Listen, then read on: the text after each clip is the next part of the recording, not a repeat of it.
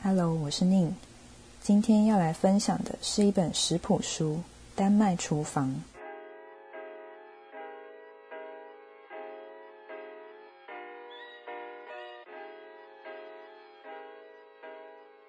它的全名是《我的丹麦厨房》。第一次我是在图书馆借到这本书，回家发现非常喜欢它的内容，喜欢到后来就去把它买回来。我觉得如果去图书馆借过之后还会愿意买的书，就是真的非常喜欢。她是一个台湾人，嫁给一个韩国先生，他们定居在丹麦。那她的公婆都是正统的丹麦人，她的先生是她公婆从韩国孤儿院领养到丹麦长大的。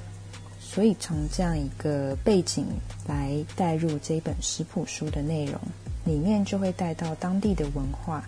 以及他们家庭的一种生活习惯，还有随着节气变化的各种食谱菜肴。其实我自己没有特别喜欢去看食谱书的内容，会喜欢食谱书，当然是因为呃喜欢看图片，然后我自己非常喜欢吃，主要重点也是食谱书里面那些拍的非常诱人、非常美丽的食物的照片。至于它里面的步骤啊。成分什么的，我基本上从来不会认真的去看。那我觉得这本书有趣跟比较特别会吸引人的部分，是在于因为融入了他们生活的故事，随着节气、随着节日去带到当季的食材而去做的食物，就会更加的有一种亲切感和生活的情调。那既然是在丹麦的话，就会好奇丹麦人平常都吃什么。其实一般家庭也是三餐，然后餐与餐之间也常常会有点心时间。点心的内容常常就是一个圆面包。切半之后抹上奶油，再叠上一片乳酪。从这个开始，他就去介绍他们的早餐是怎么做，他们是怎么在吃，包含他们的圆面包啊，以及奶油。这个奶油就非常的诱人，他帮他取名叫做“摇摇奶油”。这边说，丹麦的饮食文化中。奶油看起来可能不起眼，其实是餐餐不可或缺的一个重要角色。从早餐到午餐，都常常会在面包上抹上厚厚的一层。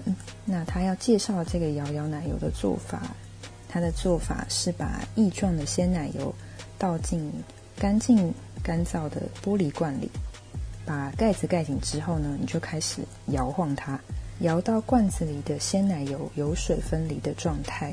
然后拿一个咖啡滤纸放在空杯当中，把多余的奶水倒入杯中过滤，而由液状变成固状的奶油就可以放在滤网上，把它沥干之后就可以去加盐调味，然后放冰箱。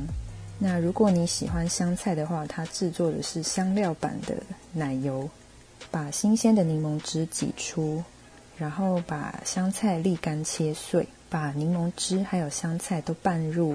放在烤纸上的奶油，把它像包糖果一样旋转，把奶油包好转紧，然后放到冰箱里面去让它成型。我知道应该有不少人是讨厌香菜的，那应该可以把这部分换成你喜欢的香料或者是香草类。看它制作之后，都忍不住想要去制作这一种摇摇奶油。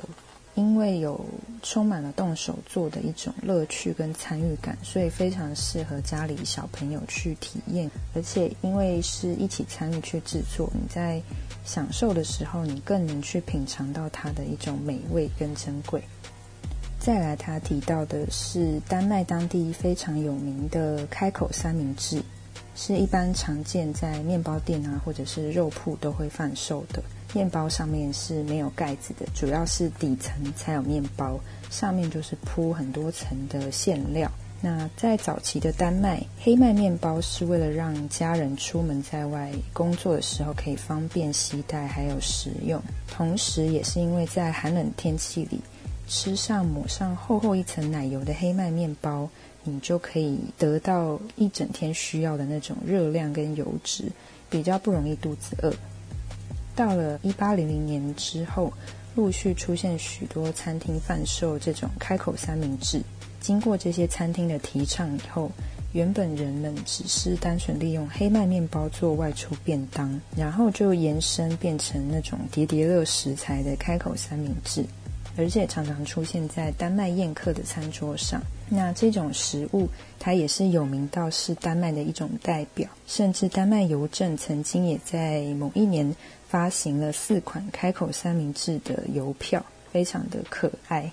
丹麦也是一个四季分明的国家，每一个季节都有特色，因此也让丹麦人养成跟着季节过日子的习惯，去观察每一个季节不同的变化，还有花草果树特定的绽放季节。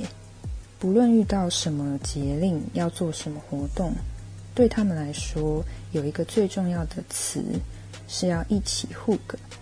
hug 这个词是拼法是 h y g g e，它是一个丹麦字。那这个字也跟丹麦被选为世界最幸福国度有关。它是一种感觉，一个氛围，甚至是一个行为。然后它没有特定是名词或动词，有时候它也可以是形容词。在这边，他的描述是一种舒适放松的，是一种精神状态很满足，超过物质，而会跟你喜欢的重要的人一起去共度欢乐平静的时光，不一定要隆重豪华的盛宴，而是来自于对生活感到的一种满足。丹麦人他们不喜欢做作、假装排场，都很自然、真情流露。所以美食好酒加上轻松自在的氛围，就可以让他们感到非常的幸福无比。他们也从小就培养孩子们自然的应对融入社交的场合，在聚会当中，晚辈跟长辈的交谈也会被认真的对待。一向认为人人平等的丹麦人。他们相对没有那些对于长辈毕恭毕敬的繁琐称呼，还有客套的规矩，反而让孩子们从小就奠定了一种你可以大方侃侃而谈、散发自信的社交技巧，不管是对平辈或是长辈。随着季节，他们可能会去海边去亲近大自然。随处都有很多枯枝落叶、沙子、石头可以去拾捡，去做家庭布置的 DIY。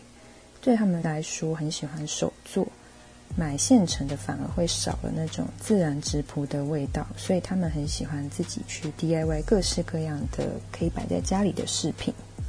入秋就可以去苹果树捡苹果，他们会准备专门采苹果的伸缩杆子。有可以装勾住掉落苹果的布袋，这样你就不用爬梯子上去。采收的苹果，他们就可以去做成像是果酱，还有苹果派杯，是他在这边分享的食谱。这一道甜点视觉上很像一种苹果的圣代，这个圣代里面包含了鲜奶油、苹果泥、甜酥面包碎片，把它分层铺平，然后照杯子的高度去决定你要铺几层。最上面再用鲜奶油抹平，然后点缀薄荷叶。当你用汤匙一口挖下去的时候，你就可以品尝到融合这三种口感层次的苹果派杯，听起来超级诱人。再来是我看这本书最喜欢的一种生活体验，也是非常向往的。他们会去森林里面采野菇，超级想要去体验看看。这很像。童话故事里面会看到的情节，其实，在欧洲跟一些国家，季节跟环境对的话，它就是生活的一部分。他说，季节分明的丹麦，入秋之后，每下一场雨，温度就会下降。这种湿湿阴阴的天气，就给野菇完美的生长空间。而在他们的森林里面，可以找到各式各样的野菇。丹麦的野菇种类高达八千多种，而当然其中有很多是有毒的。有毒的一般人是很难一眼去看出来的，而且就算没有毒，你也不见得适合拿来煮。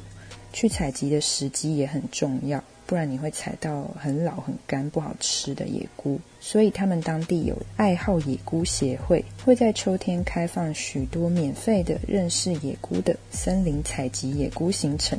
大家只要准时到森林入口集合，就可以跟着专家一起去采菇。那采菇还有很重要的事情，就是你的装备跟服装都要齐全，同时还会需要地图啊、雨鞋，还有园艺用的手套。再来就是你要拿来装野菇的容器或篮子，它也有点像是去郊游远足的感觉。你要需要准备一些补充体力的食物、干粮，还有水壶，因为采集本身也是一件消耗体力的事情。这一次，他跟着很多爷爷奶奶们一起去采野菇。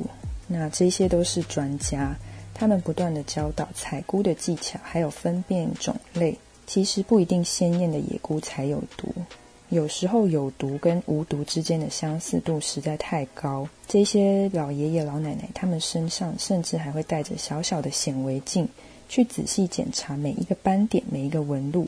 才可以正确的把可以吃的野菇带回家。然后在丹麦很有趣的是，如果它是公有的森林，里面的果树啊、莓果、菇类这些可以食用的食材，有一个很奇妙的规定，就是人人都可以采集自己食用的分量，不过你不可以转卖给他人。这样的规定证明了丹麦人他们的一种自律和守法，不会有人要疯狂的采集。反而会互相帮忙，去协助初次采集野菇的人去采集他需要的量。当他们采集了各式各样的野菇，把它在报纸上一字铺排开来的时候，就很像一种大自然的图鉴。有的鲜艳，有的就是大地色系，会迫不及待的想要把它变成野菇的各式各样的料理。然后作者在采集野菇的过程当中，也遇到了各式各样奇形怪状的菇，他就把它记录下来。大部分都是那种有剧毒的菇。那其实他们在森林里也扮演了非常重要的角色，因为在秋天里，这些菇会帮忙把死去的树叶啊、植物分解，然后吸收养分。让春天交替时，森林里的植物可以有良好的肥料去增长。如果森林里面没有这些菇，那整个森林就会覆盖厚厚一层死去的树叶尸体。春天到了，就很难有足够的养分再去生长。所以，这些野菇其实是森林里的清道夫，还有施肥者。那这些专家爷爷奶奶还分享了最简单的烹调方式。采收之后呢，把它处理好。最简单的就是放在平底锅里，用奶油去煎个二十分，撒一点盐巴就很好吃。作者也迫不及待的把这些菇带回家去料理。这边就有他分享的野菇炖肉的食谱。他说，丹麦是产猪的大国，除了大量出口到德国做成香肠，其实内销也很不错。从他们自己的料理当中，其实很容易看出猪肉出现的一种平凡程度。这样先炒过再入烤箱的炖肉，也是他们很常做的料理，不需要花费太多时间，很适合平日忙碌的家庭。你只要煮一锅香香的米饭，切一点新鲜蔬菜当沙拉，当炖过菇类的肉汁淋在热腾腾的米饭上。就是一道让全家人都非常开胃的大餐。接着，他还分享他们会去生活野餐，这也是我很喜欢的一种野外烹调的一种很新奇的方式。它是一种森林野餐。要生火之前，他们需要准备一些工具，比方说童子军用的小刀，生火要用的报纸啊、火柴、木块或者是树枝。还有在野外煮东西用的容器。那这一天，他们有一个菜单是木汁卷面包，然后夹热狗配苹果番茄酱。最有趣的就是在大自然里面去使用当地的材料。首先把捡来的树枝用童军刀把皮削掉，然后把要做成面包的面团，就是顺着树枝缠绕。绕成螺旋状，你就可以准备在火上面烤。烤熟了之后，面包就会定型，就可以把它从树枝上取下来。这个面包螺旋状，中间有一个洞，刚好就可以放入像是腊肠啊、热狗等，还有他要做的苹果番茄酱。